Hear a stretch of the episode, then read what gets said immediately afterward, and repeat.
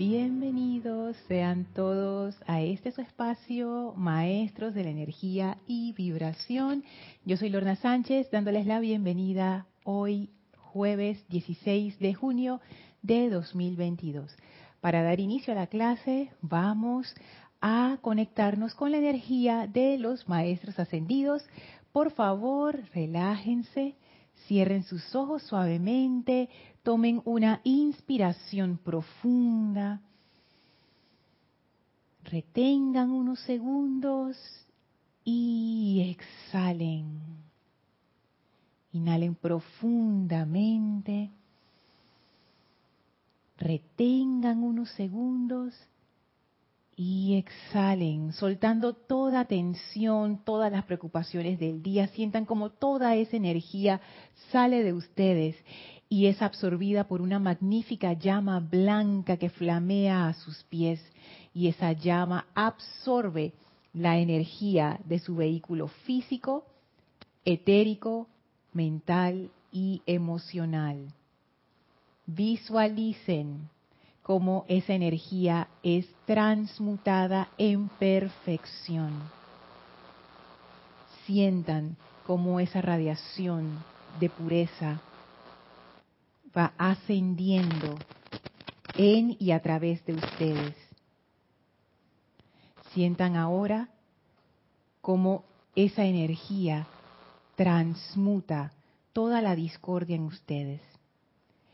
Invocamos ahora la presencia del amado Maestro Ascendido Serapis Bey para que se haga presente aquí y llene nuestros vehículos con pureza, con perfección, con paz, con luz.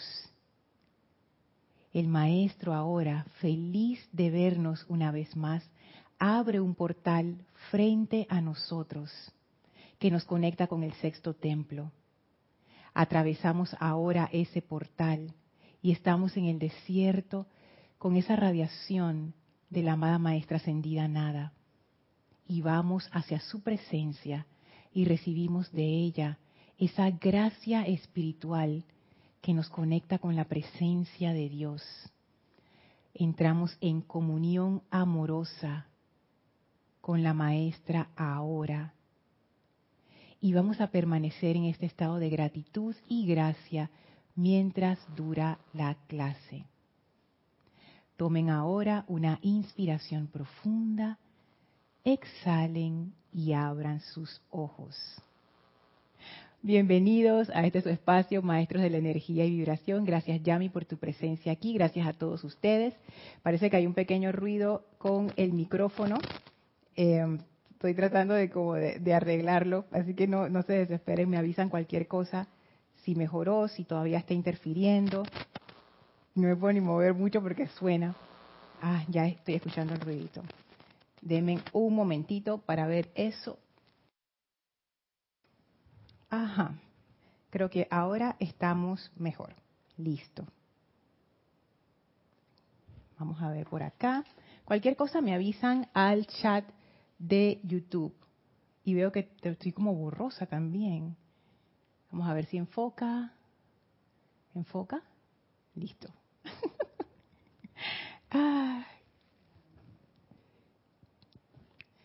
Bueno, bienvenidos. Gracias Yami por estar aquí presencialmente. Gracias a todos ustedes que están conectados a este espacio. Gracias por sus saludos, ya sea en diferido, por correo electrónico, en vivo por el chat. Muchísimas gracias por formar parte de esta familia y de esta clase. Parece sí, parece que el sonido se arregló. Gracias, Padre. Ok, cualquier cosa me avisan, por favor. Hola Noelia, Dios te bendice. Saludos hasta Montevideo, Uruguay. Naila, bendiciones hasta Costa Rica. Marian, bendiciones hasta Santo Domingo. Ay, qué linda. Hola Maite, bendiciones hasta Caracas, Venezuela. Hola Eduardo, saludos hasta Uruguay. Hola Dante, bendiciones a ese bello grupo Kutumi en Guadalajara. México. Hola Maciel, bendiciones y abrazos hasta las cumbres. Hola Estela, hola Sergio, bendiciones hasta Tucumán, Argentina. Hola Caridad, bendiciones hasta Miami. Hola Nora, bendiciones hasta Los Teques, Venezuela. Hola Raxa, abrazo y bendiciones hasta Nicaragua, en Managua. Hola Rosaura, bendiciones hasta Panamá. Hola Este Mati, bendiciones y abrazos chicos hasta La Plata, Argentina. Naila dice saludos a Yami. Déjame abrirte el micrófono, Yami, espérate ya. Ahora sí. Dios te bendice, Naila, y a toda la comunidad internacional. ¡Ay, qué bella! Gracias, Yami. Hola, Blanca. Bendiciones hasta Bogotá, Colombia. La hizo desde Boston. Amor divino sanador para todos. Yo soy aceptando. Hola, Virginia. Saludos hasta el grupo Kuzumi en Guadalajara. Bendiciones nuevamente. Hola, Marian dice, hola, Yami. Yami acaba, acaba de salir a dejar un vaso en la cocina. Ahora le digo cuando regresa. Hola, Yari. Saludos hasta Panamá. Panamá Norte. Dice, todo en perfección, te ves radiante y te escuchas bien. Y Naila dice, también te escuchas bien. Gracias, Padre. Hubo una cosa ahí antes de, pero gracias, Padre, solucionado. Alonso, abrazos hasta Caldas, Colombia. Marian dice, ese violeta real o morado, te ves súper mortal. gracias, gracias. De verdad que cuando yo lo vi en la, cámara, porque en la vida real se ve así como bien sencillo, pero cuando lo vi en la cámara dije, ¡uh! ¡Qué bien que se ve ese color! Y bendiciones hasta Guayaquil. Yo creo que yo no había saludado a nadie de Guayaquil en este chat, fíjense, Guayaquil, Ecuador, José Apolo. Noelia. Sí, Noelia, ya te saludé desde el inicio. Tú fuiste la primerita ahí que entraste. Pero de nuevo, bendiciones y abrazos. María Mateo te manda saludos. Y bendiciones, Yami. Sí. Raiza, hola Raiza, bendiciones hasta Maracay, Venezuela. Gracias a todos por sus saludos, por su amor, por sus abrazos. Gracias, gracias a todos, gracias. Hoy vamos a seguir con la clase que tiene que ver acerca de la maestría sobre el mundo emocional y sobre lo que son lo que Tony de Melo llamó en la clase anterior deseos estériles.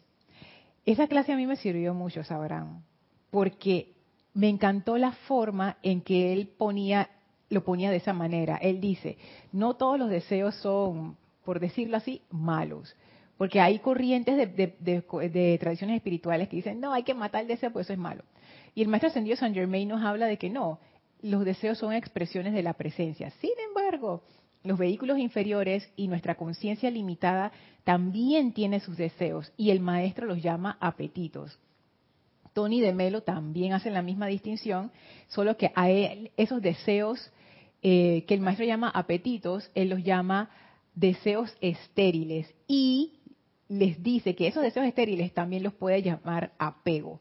Entonces él le llama a eso apego, que eso le da un contexto muy interesante, porque me pone a pensar, ¿un apego qué es? Yo busqué definiciones en diccionario y la palabra apego está relacionada con esa palabra pegar. Y cuando tú te pegas a algo, imagínese cuando uno se le pega algo y uno dice, ah, no me lo puedo quitar y quedas todo manchado ahí. O cuando, cuando los velcros estos se pegan y a veces uno dice, ah, apego, pego, pegarme, o sea, me conecto con algo. Es es como una especie de identificación, siento yo, por lo menos en el contexto de lo que son los apegos, cuando se habla del apego como un deseo estéril. Y a lo largo de la semana, cuando yo tenía deseos de hacer algo, yo me preguntaba, Yami, ¿es esto un deseo estéril? ¿O esto, esto es algo que yo verdaderamente quiero manifestar? ¿Y qué crees? Muchos eran deseos estériles. Entonces, eso a mí me dio como una, un criterio para determinar dónde yo estoy poniendo mi energía. Y me di cuenta que a pesar de que uno hace la separación que mental, emocional, etérico y físico, en realidad nosotros, nosotros operamos como un conjunto.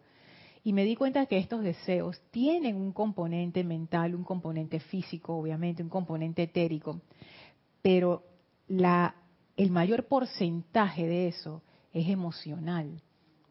Y entonces ahí yo veo por qué los maestros ascendidos una y otra vez siempre nos hablan acerca del control de lo emocional.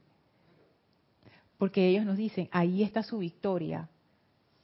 Ahí. en ese control o autocontrol o más bien maestría del mundo emocional. Entonces eso de la clase anterior a mí me quedó, espero que a ustedes también les haya servido en alguna medida, a mí me sirvió un montón ver mis deseos bajo esa luz. Porque hay veces que cuando uno tiene deseos de hacer algo, uno simplemente se deja llevar y lo hace, constructivo o, no constructivo. Y no uno no se pregunta, ¿por qué yo estoy haciendo esto? ¿Qué me lleva a hacer esta crítica? ¿O qué me lleva a hacer esta actividad? ¿O qué me lleva a hacer este proyecto? ¿O por qué yo estoy abriendo la refrigeradora en este momento? Si realmente no tengo hambre y lo que tengo es ganas de comer. ¿Qué es esto? Entonces uno se pregunta eso. A, mí me da, me da por buscar mis galletitas ahí cuando me da ansiedad. Yo dije, Ay, sí, y me tenía que controlar. Pues me comí un paquete de cuatro y yo dije, basta, basta, solo dos al día y se acabó.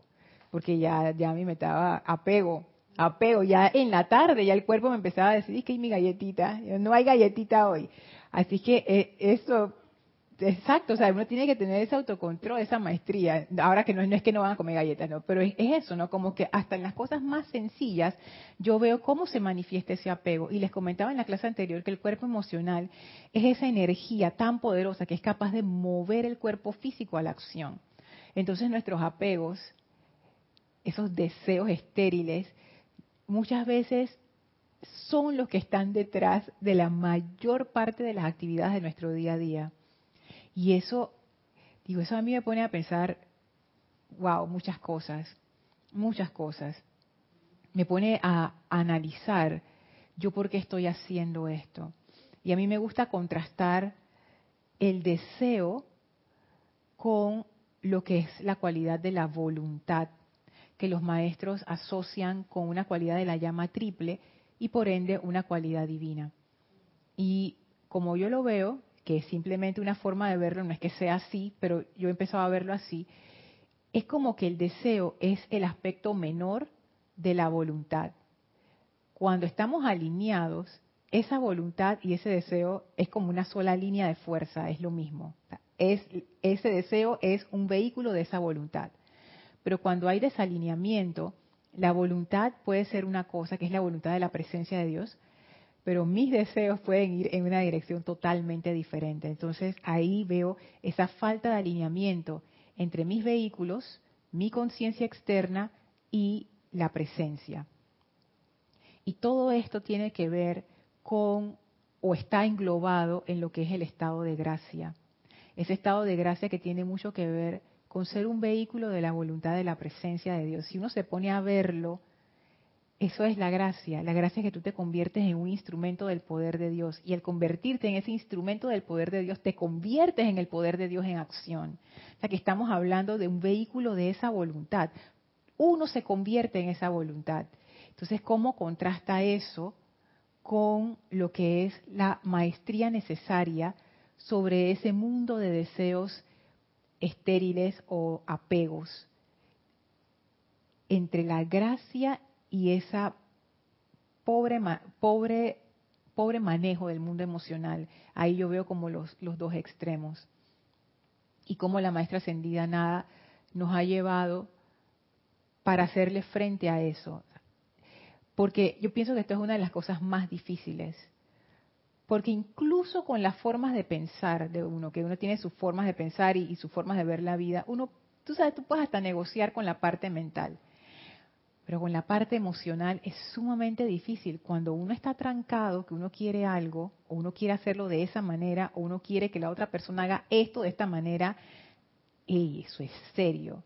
Yo he estado en esa situación muchas veces y yo me doy cuenta la cantidad de energía que uno invierte en trancarse en una posición desde el punto de vista emocional es tan grande que hay veces que uno queda y que con dolor de cabeza, dolor de estómago, con un malestar, porque afecta tan fuertemente incluso al cuerpo físico.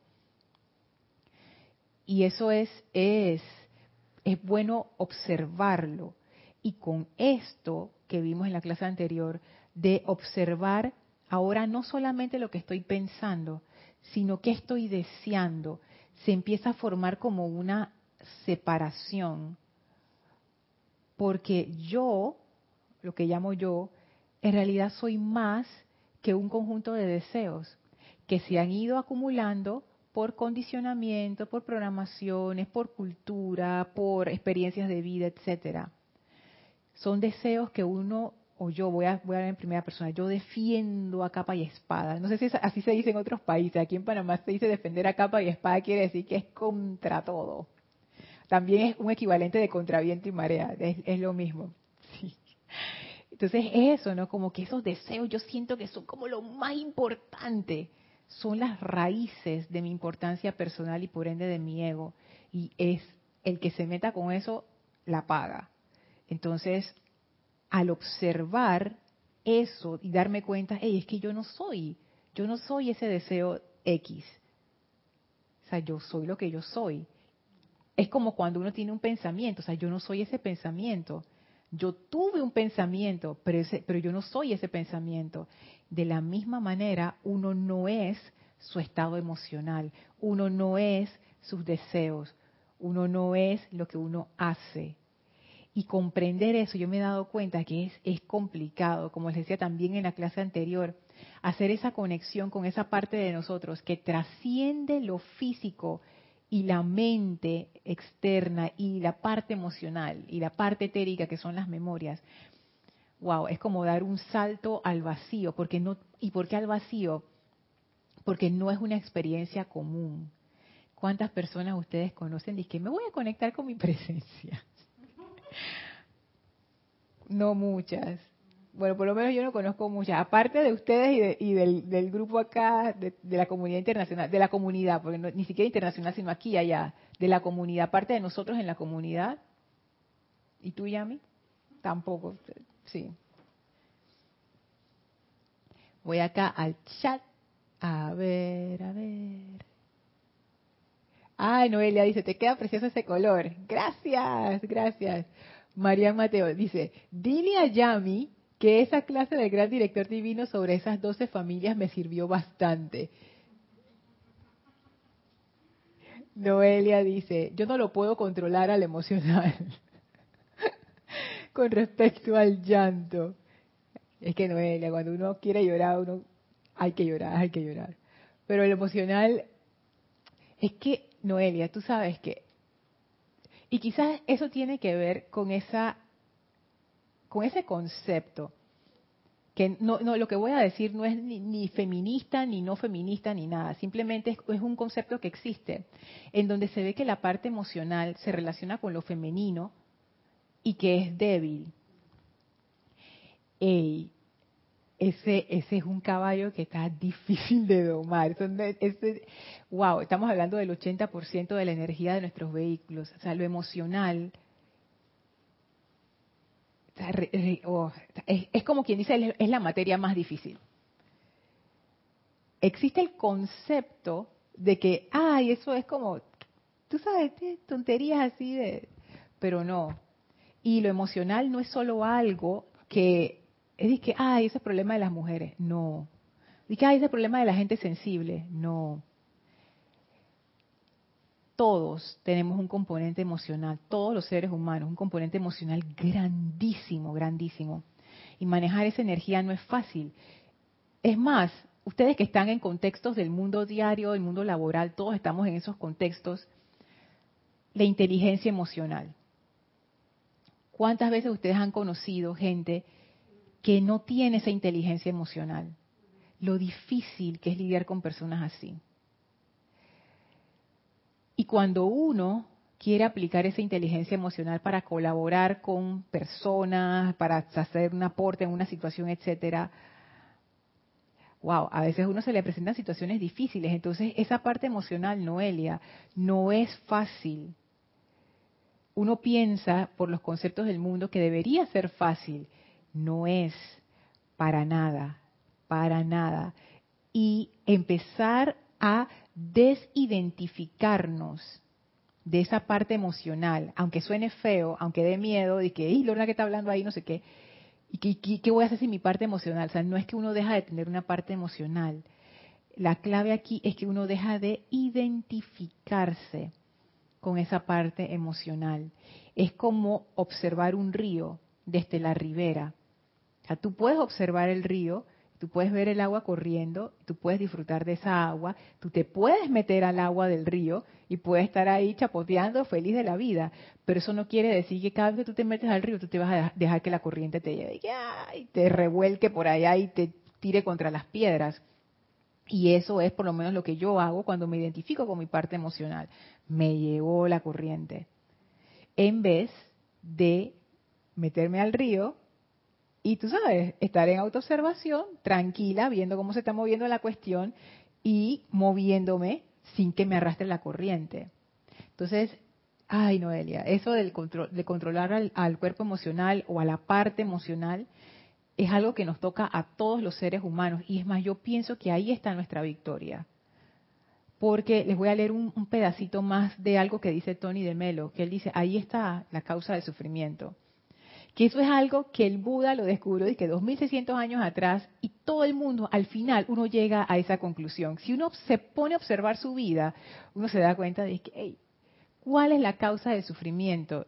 y uno se da cuenta que ese sufrimiento tiene un componente y una raíz emocional grandísima y que si eso no estuviera o no o no nos identificáramos tanto o no le prestáramos tanta atención, seríamos más felices, estaríamos más tranquilos y en paz.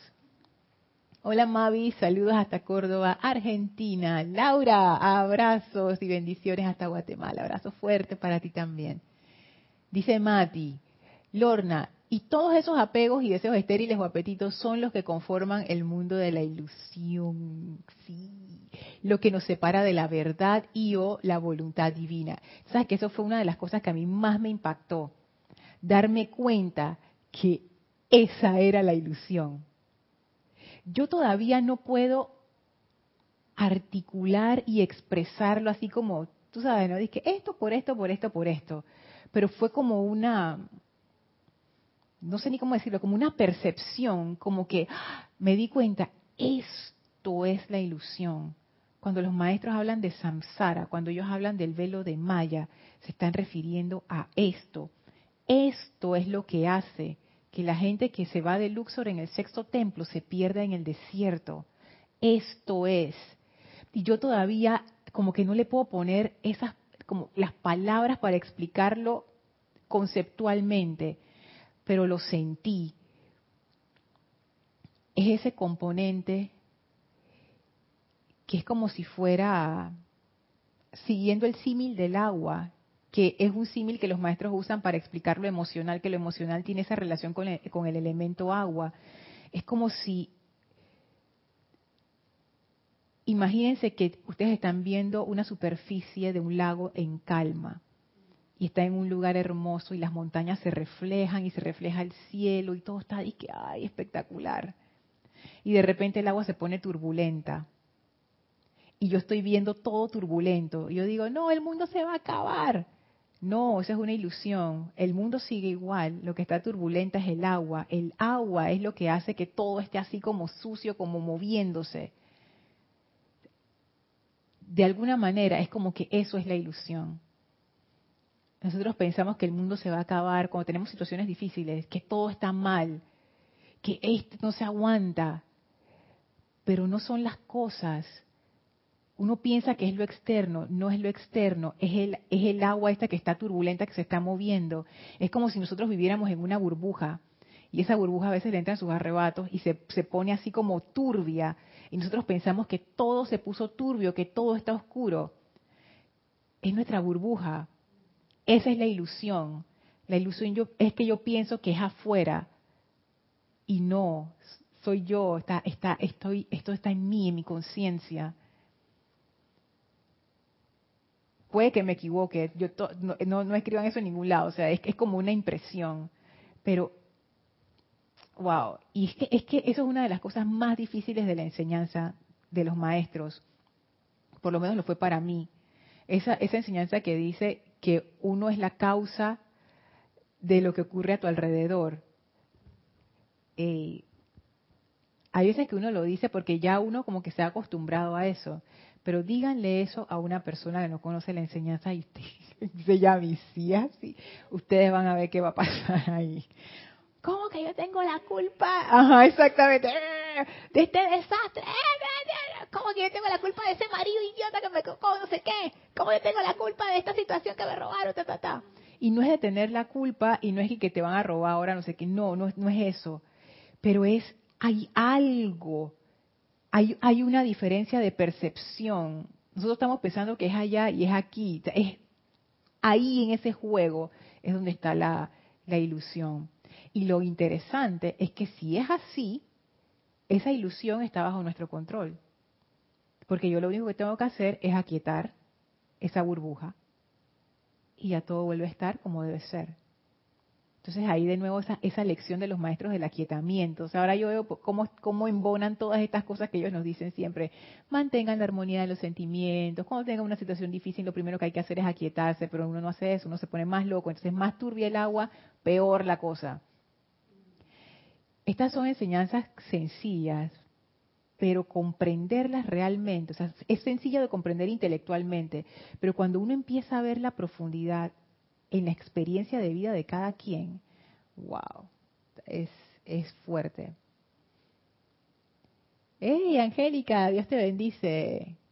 Abrazo hasta Chillán, Chile. Dice, bendiciones, Lorna. No es casualidad que estemos en un planeta emocional y que de lograr una maestría sobre esa condición es un poder adquirido para servicios maduros y mayores. Me he encontrado con esa presión emocional inmadura y siento que requiero más voluntad, pero una voluntad con un poder consciente que pueda trascender el tirón del deseo.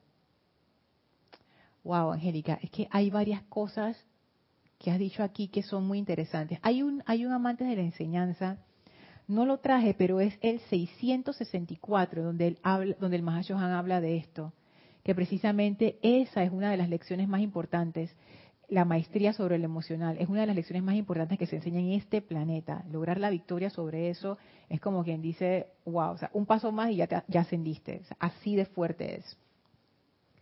Y esto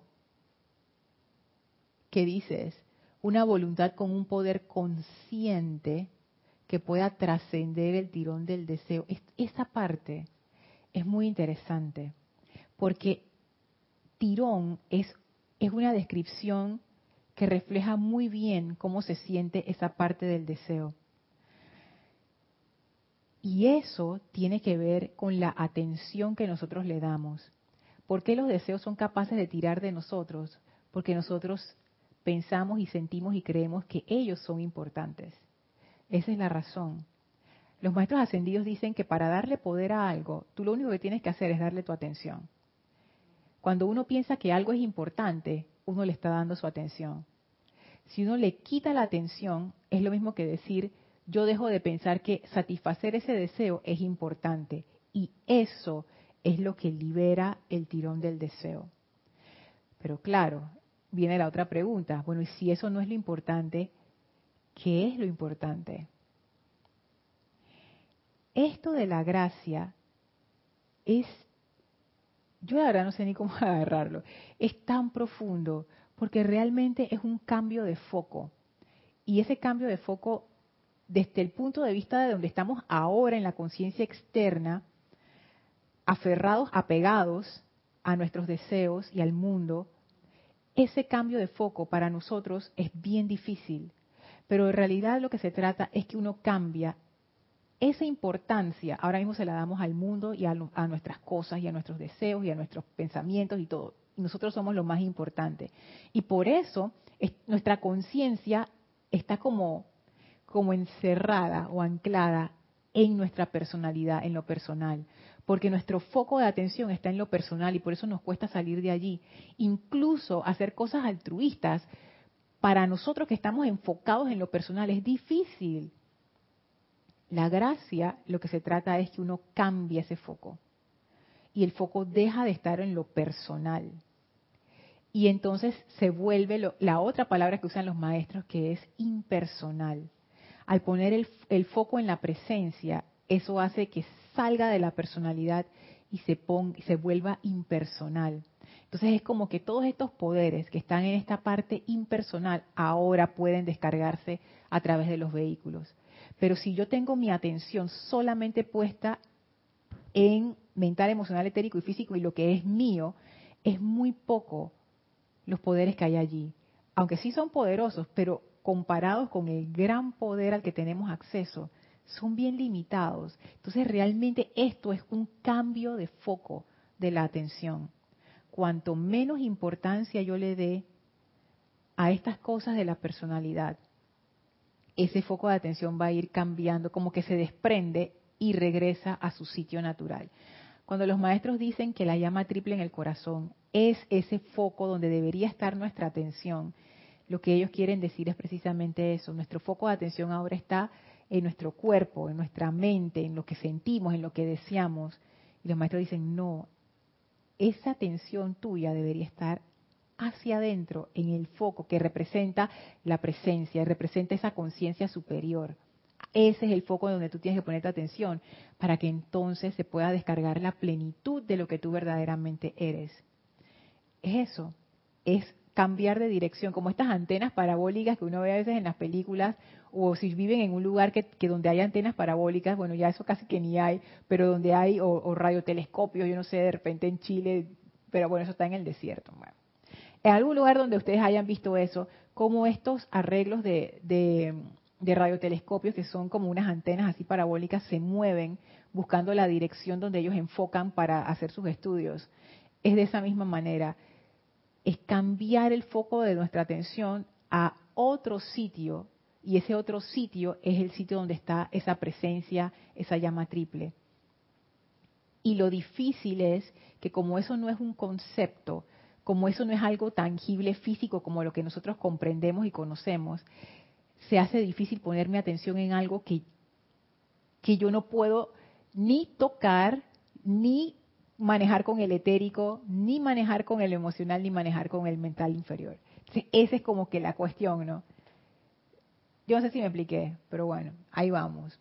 Hola Juan Pablo, saludos hasta Buenos Aires. Noelia dice, pero hasta cuando canto algo muy sentido se me estrangula la garganta y lloro. Es que, tú sabes, eso, eso es algo que uno, bueno, yo, yo no canto no, yo no canto. Pero sí hay veces que uno canta cosas que uno se, la emoción y la cuestión. Donde sí me ha pasado es en, en los ceremoniales, a veces oficiando. Ya no me pasa, o a veces como que me quiere pasar, pero ya no me pasa. Antes me pasaba más, antes hace tiempo. Y yo lo que me di cuenta es que, o sea, no es que llorar sea malo y no es que uno no, a veces no siente esa emoción en un ceremonial pero es como que cuando uno llega a ese punto, es como si el cáliz se desborda, es como que es demasiada energía, entonces es como que viene ese llanto, es como un desborde, pero uno se entrena para hacer ese cáliz más grande, de manera que cuando esa energía venga, quede contenida en el cáliz y se pueda verter de manera controlada a las personas que están participando del ceremonial. Entonces, es un ejercicio de, es como un entrenamiento, realmente. Eduardo dice, la ira, el enojo, también es una actividad emocional que si no la controlas puede terminar en un desastre. Uf, cuánta gente no hay en prisiones, cuánta gente no hay lamentándose hoy con llenos de sentimientos de culpa, de que, ay, yo no debía haber hecho tal cosa, pero lo, exacto, eso es lo que pasa cuando uno se deja llevar por esa parte emocional. es eso, te llevó el río. Por eso es que uno necesita practicar en momentos cuando uno no está, cuando el agua no está tan turbia, meterse en el río, salirse del río, meterse, salirse, meterse, salirse, para uno empezar a ver que uno no es ese río, que hay una diferencia y que uno puede en un momento de crisis salirse del río y dejar que esa agua pase. Esto es algo muy extraño, pero yo lo he experimentado, de seguro en algún momento ustedes también lo habrán experimentado, en algún momento en donde uno está en autoobservación, cuando uno agarra una rabia o una molestia, tú puedes estar sintiendo la molestia, pero al mismo tiempo no te identificas con la molestia. Es como si tú la estuvieras viendo. Y ahí se da un fenómeno tan extraño que es que tú ves o sientes tus vehículos con esa molestia, pero al no identificarte con ella es como que esa molestia pasa y se va. Cuando uno se identifica con la molestia y uno se engancha con eso, esa corriente te lleva y entonces ahí viene el resentimiento, se impregna en la memoria cuando me hicieron esto, no sé qué, es como difícil dejar ir. Pero si uno hace esa separación, es como que esa energía, imagínense que es como una estampida. La estampida viene, tú te quitas, la estampida pasa y se va. Tú esperas tu ratito, se fue la estampida, tu mente está clara, ya tus sentimientos como que se, se fue esa energía, regresas a tu, a tu estado normal y puedes lidiar con la situación sin problema. Y yo lo, yo lo me, ha pasado, pocas veces, pero me ha pasado, yo digo, wow, esto, esto es otra cosa. Definitivamente ahí yo veo las consecuencias, como dice Eduardo, de dejarse llevar por una ira, por un enojo, por una molestia, y de no dejarse llevar por eso y observar qué es lo que está ocurriendo. Marian dice, inteligencia emocional, ¿sería dejar a la magna presencia yo soy que nos dirija? Yo creo, Marian, que esa sería como la máxima inteligencia emocional que hay. Eso es mi opinión, no quiero decir que es así, pero eso es lo que yo entiendo que es la gracia. La gracia es que tú sueltas ese control de la personalidad, tú sueltas, como que yo quiero controlarlo todo, de cierta manera es como que, ah, yo, yo, yo, yo. Tú sueltas eso y deja que sea la presencia a través de ti. Pero eso requiere un enfoque impersonal. Entonces estamos en ese proceso de hacer ese cambio. La enseñanza de los maestros ascendidos nos lleva, o eventualmente nos llevará de, de aplicarla, a ese estado de conciencia crístico, que es el siguiente peldaño, el peldaño que sigue ese estado de conciencia crístico no es personal, no tiene que ver con una personalidad, es un estado más abarcante. Entonces, para llegar a ese estado, necesariamente, en algún momento, ese foco personal tiene que desaparecer o va a desaparecer, pero es un proceso. María Vázquez nos saluda desde Italia, Florencia. María, tú estás despierta a esta hora. Dios santo. Dios te bendice, wow. Daniel nos saluda desde Chorrera. Ah, de aquí de Panamá. Hola Daniel, Dios te bendice. Virginia, saludos hasta Costa Rica y bendiciones. Edgardo Muñoz, nos dice, hola Lorna, Dios te bendice, bendiciones Edgardo. Creo que la emoción es lo que comanda tu vida. Si tú sientes que eres un guerrero poderoso, el sentimiento es capaz de aplacar el pensamiento y te comportas como un guerrero poderoso. De ahí la importancia de comandar el sentimiento. Edgardo hasta Concepción, Chile, bendiciones Edgardo. Es que, mira, tú has dado un punto súper importante no es que la emoción sea algo de que, ah, yo voy a trascender esto, ya no me importa, y eso es despreciable, y eso es insignificante y no importa. No. la emoción, vamos a decirlo así, la emoción es muy poderosa. La emoción te mueve a la acción. Lo importante es tener esa emoción bajo control. Es como si tú tuvieras de un elefante. Las cosas que tú puedes hacer con un elefante. Pero si el elefante está descontrolado, eso acaba con el lugar donde tú vives. Pero si es un elefante que está controlado, que te hace caso, el elefante, no sé, y que te levanta en la trompa para que puedas pintar el techo de tu casa, levanta un montón de escombros y que se cayó un árbol, no importa, el elefante agarra con la trompita y lo mueve para el otro lado, y el elefante se porta bien, te ayuda a hacer un montón de cosas, chévere. Y tú lo cuidas bien y entonces el elefante y tú son amigos y se llevan todos bien. O sea, tener ese elefante es tener un gran poder. Pero si ese elefante está descontrolado, o si uno no sabe cómo controlar ese gran poder, las probabilidades de que uno se dé un tiro en el pie y se haga daño más veces que de las que hace bien son altas. Entonces, ese es el punto. Y este punto que tú traes es muy importante. No es tanto que la emoción es lo que comanda tu vida, es que eso no debería no es que no debería ser así, digámoslo de esta manera. No es una buena estrategia porque esa emoción, ¿a dónde fluye? Fluye hacia la satisfacción de los sentidos. La satisfacción de los sentidos no es mala, para nada, pero sí te envuelve en un ciclo de apegos. Esa satisfacción se hace como una adicción. Si uno deja que la emoción comande la vida de uno, uno siempre queda como en este ciclo de buscar la satisfacción de esa adicción por las cosas que se van presentando.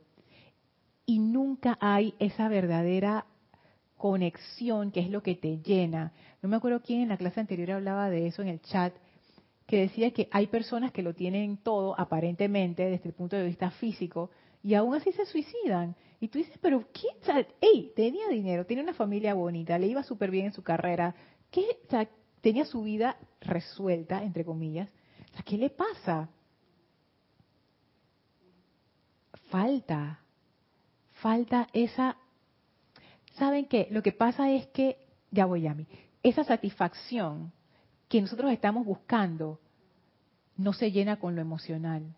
Lo emocional no es suficiente. Nosotros pensamos que sí debería serlo, pero no lo es.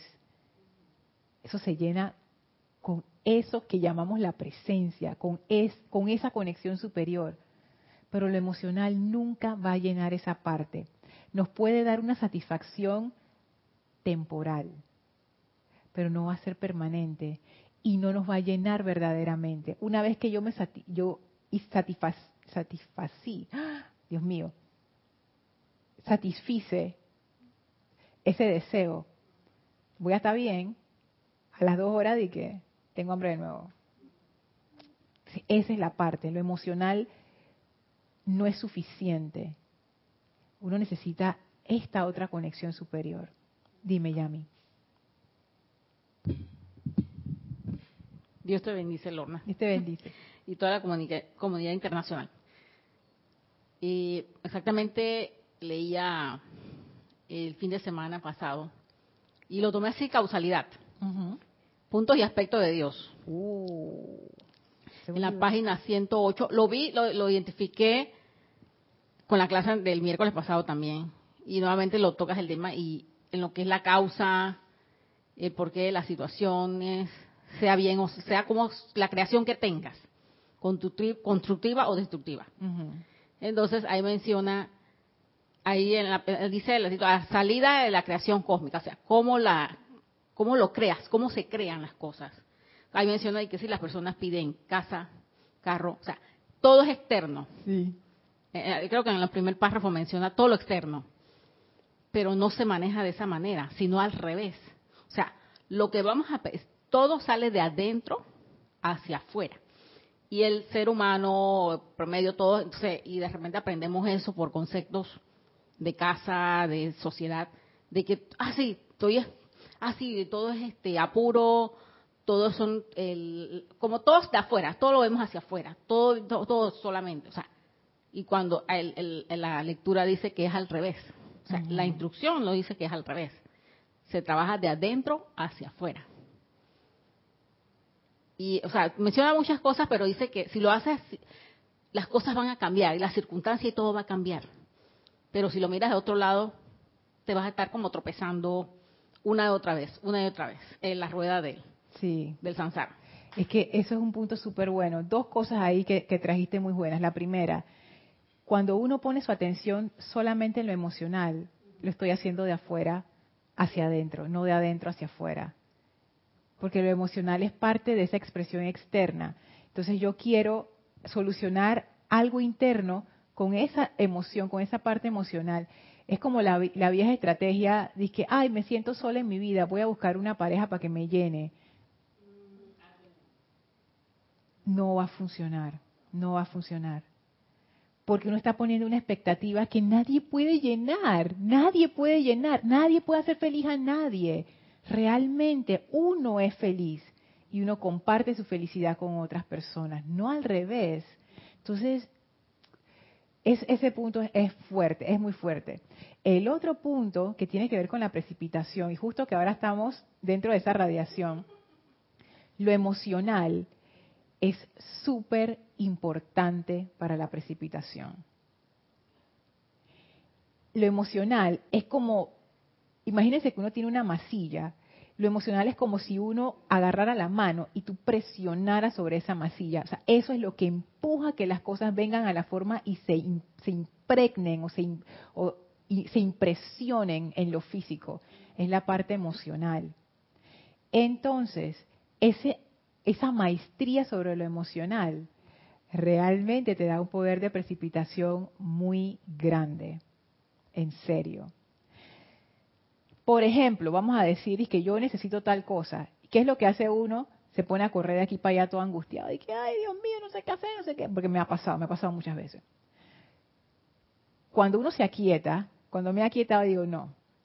Lo que dice Yami, de adentro hacia afuera. Amada presencia yo soy. Lo que dice el arcángel Uriel. Ustedes no piden asistencia, yo soy la asistencia, pídanme asistencia. Yo, bueno, voy para allá. Amado arcángel Uriel, necesito un ayudante para que me venga a ayudar aquí. Mira este desastre, necesito ayuda. Amada presencia, yo soy solución a esta cuestión. En aquietamiento, ya se dan las cosas. Entonces es como que ese componente emocional hace el puente, es, la fuerza que impresiona lo físico para que las cosas se manifiesten. Entonces ese, ese es otro punto de la parte emocional. Dice Marianne, Yo lo he dicho, Lorna, que somos los responsables y créanme, hay que correr. Estamos muy acostumbrados al victimismo, pero hasta la real psicología nos habla de tomar responsabilidad para sanar. Eso, eso, me gusta, responsabilidad para sanar. Me gustó, me gustó esa frase y es así, porque al final, ¿quién más es responsable de la vida de uno? Uno le puede echar la culpa a los demás y puede que los demás sí tengan culpa de lo que le pasa a uno a veces. Pero en realidad, en realidad, si uno quiere sanar y salir del hueco ese donde uno está, uno necesita asumir la responsabilidad de su propia vida y decir, bueno, a mí no me importa quién tiene la culpa y quién no tiene la culpa. Yo me voy de aquí y agarro mi cosa y voy subiendo. Y es eso. ¿Y qué te ayuda a hacer eso? La parte emocional, donde yo enfoco mi atención, como tú dices, María, en el victimismo, me voy a ir más abajo. Lo que necesito es deseos que me eleven. Y uno puede hacer eso. Y los maestros ascendidos dicen, ustedes pueden construir deseos que los eleven. Pongan su atención en cosas elevadoras, conéctense emocionalmente con eso, porque lo emocional es como esa mano que te ala y te, te, saca de allí. Si uno se pone a pelear con la gente, a que viendo la, la criticadera de que mira lo que hizo no sé qué, eso nos jala hacia abajo, no nos está liberando. Dice Mati, oye Lorda, y además del aquietamiento, soltar el deseo de ver ciertos resultados, Mati lo pone entre comillas aquí, los que a la personalidad o mente externa o incluso al mundo emocional les interesa tener. Yo creo que esa es una de las partes más difíciles. A mí me... y yo no puedo decir que ya lo tengo y que ya, ya sé cómo se hace resuelto, pero esa parte, a mí como que yo iba para adelante y para atrás, yo como, ¿cómo uno hace para soltar esa expectativa de lo que uno quiere al tiempo que uno está invocando para que se dé este resultado. Ah. Esa es una de las cosas, ¿no? Y yo recuerdo un cuento de este arquero, es un cuento creo que es japonés, no me acuerdo bien, pero era un cuento que decía que cuando un arquero tira al blanco, esa flecha va directo al centro, porque ese es como quien dice el deseo del arquero es tirarle al centro. Pero cuando el arquero le dicen, dice, mira, si tú le das al centro te voy a dar un premio, ya tiene dos deseos. Entonces aquí yo veo eso, cuando uno hace ese tipo de invocaciones pidiendo por un resultado. Es como que, hey, yo pido este resultado y me desconecto de la, de la expectativa y de la ansiedad de ganarme el premio, que es lo que tú dices de los ciertos resultados hago la invocación y ya, que el universo se encargue de eso, la presencia se encarga de eso, el reino elemental se encarga de eso. Porque lo otro que se construye en paralelo, entonces eso y que, pero, pero ¿y cuándo se va a dar? Y, tiene que funcionar y no sé qué, y ya eso empieza a, a drenar la energía que debería ir hacia lo que uno está decretando. Entonces aquí yo veo también eso que es súper importante. Dice Raquel. Lorna, bendiciones, bendiciones Raquel. ¿Y será que cuando viene algo que me exalta y me pone iracunda, es porque ese sentimiento también está dentro mío? Yo pienso que sí, Raquel. Esto que voy a decir es algo que yo he experimentado, he observado y he percibido. Pero si yo misma me lo hubiera dicho a mí misma un par de años atrás, de repente yo me hubiera, no sé, me hubiera tirado una piedra y que eso es mentira. Pero te lo voy a compartir por si acaso ayuda. Pero no es que me lo tienes que creer. Observa para ver cómo es en tu caso. Pero por lo menos en mi caso yo me di cuenta que en realidad, ponte que es un problema con una persona. En realidad no es lo que esa persona hizo o me dijo lo que a mí me molestó. Ese sentimiento de molestia no viene de la otra persona, viene de mí. Hay algo en mí que está reaccionando con esa ira y esa ira me está haciendo daño a mí. Es una reacción mía. No, depende de la otra persona. Porque, por ejemplo, una persona puede caminar por la calle y decirte una locura, pero como tú no hablas ese idioma, tú ni te enteraste y tú dices, ah, ni atención le pusiste. Pero si uno sí habla ese idioma y uno dice, ¿por qué tú me dices esto? Pero eso depende de la reacción que uno tenga. Y no es que ahora uno va a estar muerto por ahí, que indiferente y no siento nada, no es eso. Pero lo que quiero resaltar es que es una reacción de nosotros. Esa ira no, no, no es como un rayo venenoso que viene de la persona es una reacción que salió de mí. Yo soy la que me enojé. No, no es la otra persona. Yo soy la que me enojé. Entonces, sí. Yo diría también que, por, decirlo como tú lo dices, ese sentimiento sí estaría dentro mío. Marian dice, Lorna, soy sincera, hay deseos en mí que me gustan mucho y les he y, les he dicho, le he dicho a la presencia de los maestros ascendidos les he dicho la presencia de los maestros ascendidos. Hay cosas que en esta encarnación dudes se vayan. Y me he concentrado en los que sí deseo que se vayan. Ah, ok. O sea, como que hay deseos que te gustan mucho y que tú dudas que se vayan, pero hay otros que tú esperas que sí se vayan. Es que tampoco es sentirse culpable por lo que uno siente. Bueno, uno es como es y ya. O sea, no, no hagamos, no hagamos bulla con eso, ni, ay, ¿por qué yo soy así? Nada, nada que ver con eso. Simplemente observar cuando ya cuando es momento de trascender un deseo, ustedes lo van a saber. O sea, no se pongan ahora que, que los voy a matar a todos deseos. No, o sea, no, o sea, es, es como que cuando sea el momento, y ustedes van a saber cuándo es ese momento, ese es el momento de tomar acción. Así que ni te preocupes por los que están por ahí. Cuando hay uno de estos deseos que ya tú te des cuenta, ya, pero yo no quiero ir ya en esta dirección. Por ejemplo, imagínense Raquel, te voy a usar de ejemplo. Imagínense que Raquel diga, dije, pero yo no me quiero seguir molestando por esta tontería, o por esta cuestión, o por esta situación. Ese es el indicador de que en ese momento uno está listo para empezar ese proceso de desapegarse de ese deseo. ¿Qué quiere decir desapegarse? Dejar de darle importancia. Eso es lo que quiere decir. y eso es un proceso. Eso no ocurre de que ya, que sí pudiera ser, pero eso no es lo que va a ocurrir en la mayoría de los casos es un proceso de quitar la atención, de, darnos cuenta que esas cosas no son realmente importantes y que le estamos dando nuestra importancia, nuestro poder y por ende se está llevando nuestra energía. Entonces, tranquila, Marian, poco a poco. Sigo acá con los comentarios. Que son bastantes, Dios mío, no me había dado cuenta. Ok, ahora es Esté en vez de Mati. Hola Esté, Dios te bendice. Lorna, comparte tu percepción sobre el reflejo de nuestro interior en lo externo. Hice un ejercicio, tomé un gesto o una actitud de otro que me genera fastidio o desagrado y al que juzgo o critico. Me propuse encontrarlo en mí. ¡Oh, Esté! ¡Wow! Y me llevé una gran sorpresa, me encontré ahí haciendo lo mismo. ¡Dios santo! A mí también me ha pasado. Es horrible. es horrible. Hay gente que yo he criticado en mi vida. Y después, eso mismo que tú dices, este, dije, ¿será que yo? ¿Será que yo? Y ya me dije, sí, Lorna, sí lo tiene. ¿Será que yo? Y cuando veo, ahí estaba, Dios santo. Sigue diciendo este, qué amargo se siente. Ay, sí. Pero creo que es el camino hacia la autopurificación consciente y la autocorrección. Definitivamente no hay otra forma. Porque si alguien te lo dice, tú dices, no, eso no es así, no sé qué. Pero ya cuando uno mismo lo ve, ya, lo vi, pues. ¡Ay!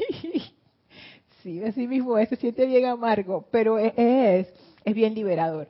Porque ahí entonces uno como que baja su bandera de, justicia y, se baja del pedestal y uno dice, ya, ya uno queda como quien dice, oye, ¿qué estoy haciendo, Dios mío?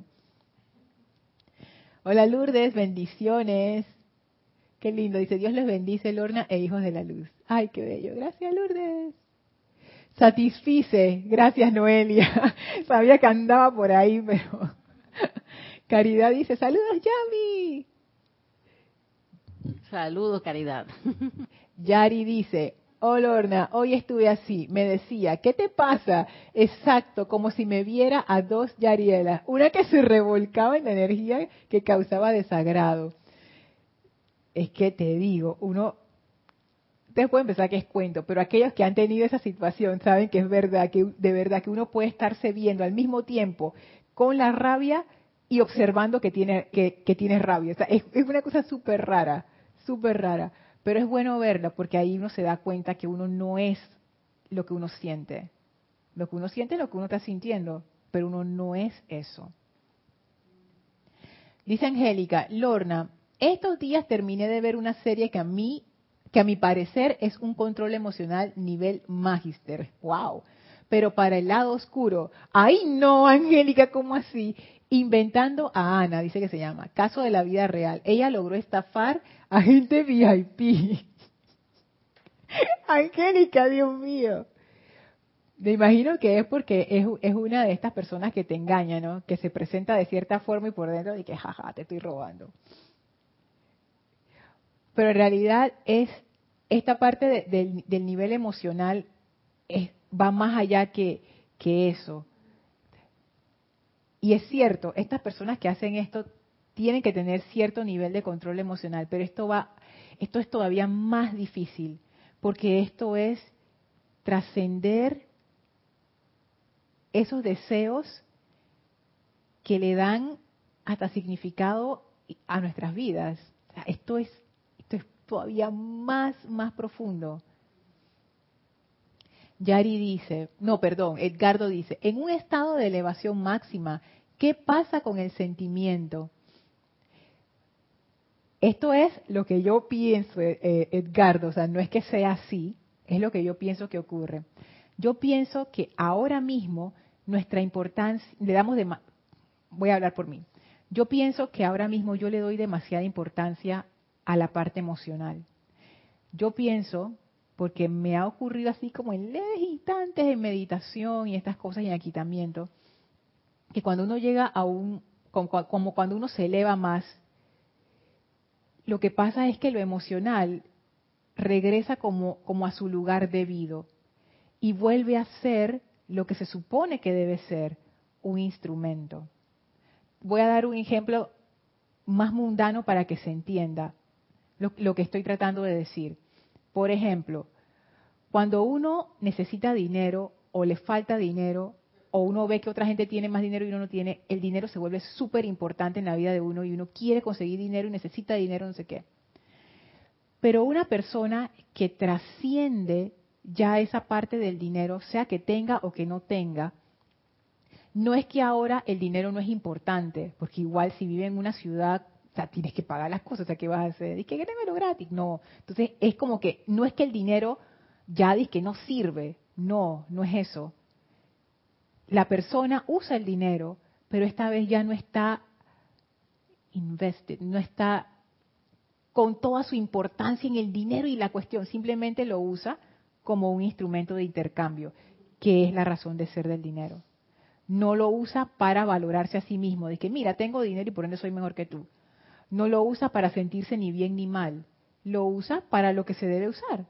Voy a intercambiar estos billetes o estas monedas por estos servicios o estos bienes y ya. Entonces, no es que lo emocional en un estado de conciencia elevada, pienso yo, deja como que uno se desprende de esa parte y ya uno queda de que sin emocional. No, lo que ocurre es que todo ocupa como su debido lugar, su debido balance y uno ya no es manejado por sus emociones, sino que uno utiliza el cuerpo emocional como un vehículo de, tu voluntad. de lo que tú deseas hacer desde el corazón, desde tu presencia, desde lo que tú has visto, ese plan divino, no sé, esas ideas maravillosas que a veces a uno le llegan. La emocional se convierte en un vehículo de eso, en vez de al revés, que nos maneje. Por ahí lo veo yo. Dice Yari, sigue contando la historia. Y la otra que llamaba la atención, la palabra que busca para volver era, encuentra la armonía y bueno, también caía en cuenta que no tenía que estar en batalla. Es que cuando uno está en esos estados de autoobservación, uno se da cuenta que, tú sabes que Yari, es que cuando uno se deja llevar por lo emocional, uno ni siquiera cuestiona, uno simplemente se va, te arrastró el agua, te llevó la corriente. Pero cuando uno está en autoobservación, uno tiene ese momento en donde uno escoge, tú tienes espacio para escoger y decir, ¿vale la pena que yo me ponga a hacer todo esto? No. Y escojo otro camino. Ese es el poder que tiene la, autoobservación. Dice Arraxa, Lorna, eso que nos dices es parte del proceso de iluminación individual. Así es. Wow. No lo había visto así, pero en realidad sí es así. Oh, esta está buena. Hasta que lo vives, lo entiendes. La felicidad viene de dentro, no de lo externo. Descubrirlo te abre las puertas al cielo. ¡Qué belleza! Tú sabes que eso es algo, ahora que tú lo, es que lo pusiste perfecto, o sea, ahora que tú lo pusiste en palabras, es cierto, fíjate que así es como lo he estado experimentando. Yo todavía no se han abierto las puertas, pero estoy viendo como que, ah, así es que se hace. Así es que estas personas que son muy evolucionadas lo hacen. Así es que uno lleva una vida en paz. Esta es la armonía de la que hablan los maestros. Así es que se hace, quitando mi atención, desidentificándome, quitando mi atención excesiva de lo emocional, desidentificándome de la parte emocional y de los deseos estériles. Así es que se hace. Y sí, es como una iluminación, es como una iluminación individual, es como eso, salir de esa ilusión, como que uno empieza a abrir otra puerta. Qué belleza, Raxa. Wow, espectacular. Dice Angélica, usando un control emocional tremendo para que su mente pudiera crear un modus operandi. Y me doy cuenta el poder de esta actividad emocional dada por Dios. El punto es, si no estás consciente, un cuerpo emocional entrenado te sorprende y quedas enredado en, en su telaraña. Ajá, si no estás consciente, ¿es correcto? Y eso es lo que pasa con, wow, ese, es un punto, sé que estoy pasada, pero voy a, voy a eh, comentar algo sobre eso, eso que trajo Angélica, que eso pasa mucho. Ustedes lo han visto todo el tiempo, especialmente en política y en manifestaciones y en situaciones así, como dirigentes o personas que saben un poco más o que tienen otra motivación, juegan, pues es la palabra, juegan con el componente emocional de la gente. Y es cierto lo que dice Angélica, hay gente que es hábil y que se da cuenta de eso, porque cuando tú llegas a ese nivel de manipulación emocional, la mayoría de las personas que no están en autoobservación no se dan cuenta. es, son presa fácil, vamos a ponerlo así porque ya estás manejando un nivel emocional. A ese nivel emocional no hay cuestionamiento. La, mayoría de las personas simplemente, y yo también, se deja arrastrar, simplemente. Entonces tú puedes tener una multitud y decir cosas que los hagan enardecerse con ira y con enojo, y después la multitud va corriendo y destruye no sé qué. Y eso fue intencional de esta persona que sí sabía lo que estaba haciendo y dije, estos gente yo me los echo en el bolsillo, ahora vas a ver lo que voy a hacer. O con tristeza, o con sentimiento de víctima, ellos contra nosotros, vieron nosotros pobrecitos, ta, ta, ta, y de, de una vez se prende esa parte, se enciende esa parte emocional y arrastra países enteros a situaciones de guerra, de sufrimiento, de... wow, es muy fuerte eso, Angélica, de verdad que sí. Y fíjate, ese es el poder de lo emocional. Y por eso uno tiene que estar pendiente. Por eso que el maestro ascendido San Germain siempre habla acerca de ser impermeable a las sugestiones externas. ¿Por qué yo me estoy sintiendo así? ¿Qué me están diciendo? ¿Por qué? Es ese cuestionarse, no dejarse arrastrar. Marian dice, un deseo que me gusta, las carnitas y fritas. ¡Ay, Marian! Disfruta tus carnitas fritas, hombre. Ya, en el momento en que estés lista para dejarlas ir, se van a ir tranquilitas. Ni te preocupes por eso. Rosaura dice, es cierto, Lorna. Cuando uno dice no más de esto, comienza el fuerte proceso, exacto, el fuerte proceso de la purificación de esa cuestión. Así es. Pero si uno desea, ahí viene la otra parte, desea hacerlo, lo, mejor que uno puede hacer es pedir asistencia a la presencia. No tirarse eso encima y que yo lo voy a hacer contra viento y marea. No, pide asistencia y te van a ayudar. Precisamente, esa es la idea, trascender. Ya cuando uno siente que uno está listo para dejar algo, eso es una buena señal. Eso quiere decir, este es el momento para hacer esto. Dice Marian, ay, perdón, Yami, te confundí con la otra Yami. Es que yo creo que están confundiéndolas con Yari. Es que tenemos una Yami y tenemos una Yari. Entonces, sí, hay veces que se puede dar esa confusión. Yariela, Yari, Yamilet, Yami. Yami, Yari, Yari, Yami. Luis nos saluda desde Cali, Colombia, bendiciones. Hola Mario, bendiciones y abrazos, saludos. Marian dice, Lorna, en los países nórdicos, sobre todo Dinamarca, son poco emotivos. No sé si es bueno o no. Todos tenemos ese componente emocional muy fuerte, esa, todos lo tenemos. Hay culturas que lo expresan más que otras, pero no es que no esté.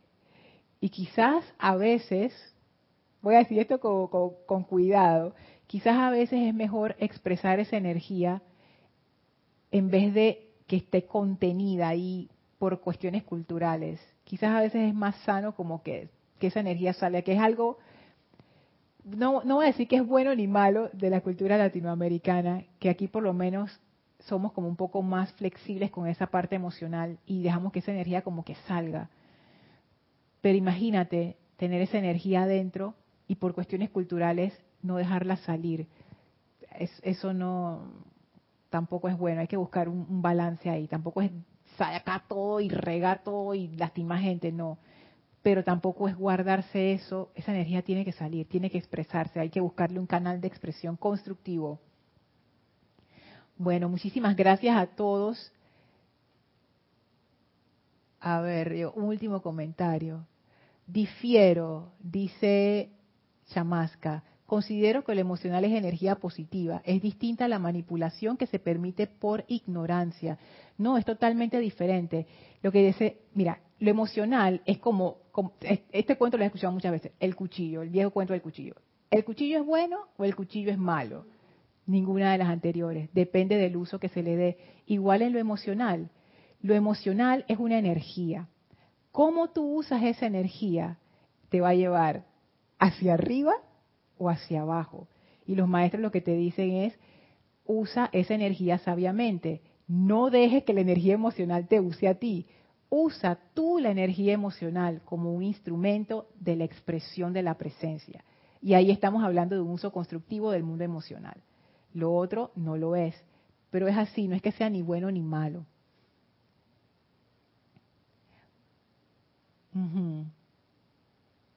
Y sigue diciendo, de hecho estoy seguro que las emociones son necesarias para despertar al alma. En la búsqueda espiritual tenemos que despertar al alma.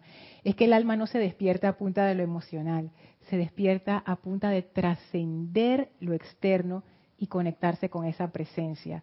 Si uno sigue poniendo su atención en lo emocional, uno se queda solamente en este plano. Por muy altas que sean las emociones, siguen siendo parte de este plano y la idea de ese despertar precisamente es trascender y tener esa conexión con ese componente más alto, que entonces ilumina el componente inferior. Bueno, ya me he pasado un montón, perdonen a todos por abusar de su tiempo. Vamos a despedirnos de la amada Maestra Ascendida Nada. Por favor, cierren sus ojos, visualicen la frente a ustedes, envíenles su amor, su luz, su gratitud. Sentimos esa energía, esa bendición de vuelta. Le damos las gracias a la Maestra Ascendida Nada por esta clase y ahora ya abre un portal frente a nosotros, el cual atravesamos para regresar al sitio donde nos encontramos físicamente, aprovechando para expandir esa radiación de amor a todo nuestro alrededor. Tomen ahora una inspiración profunda, exhalen y abran sus ojos. Muchísimas gracias por haberme acompañado. Gracias, Yami. Gracias a todos ustedes Mil bendiciones para todos. Espero que tengan una hermosa noche. Nos vemos.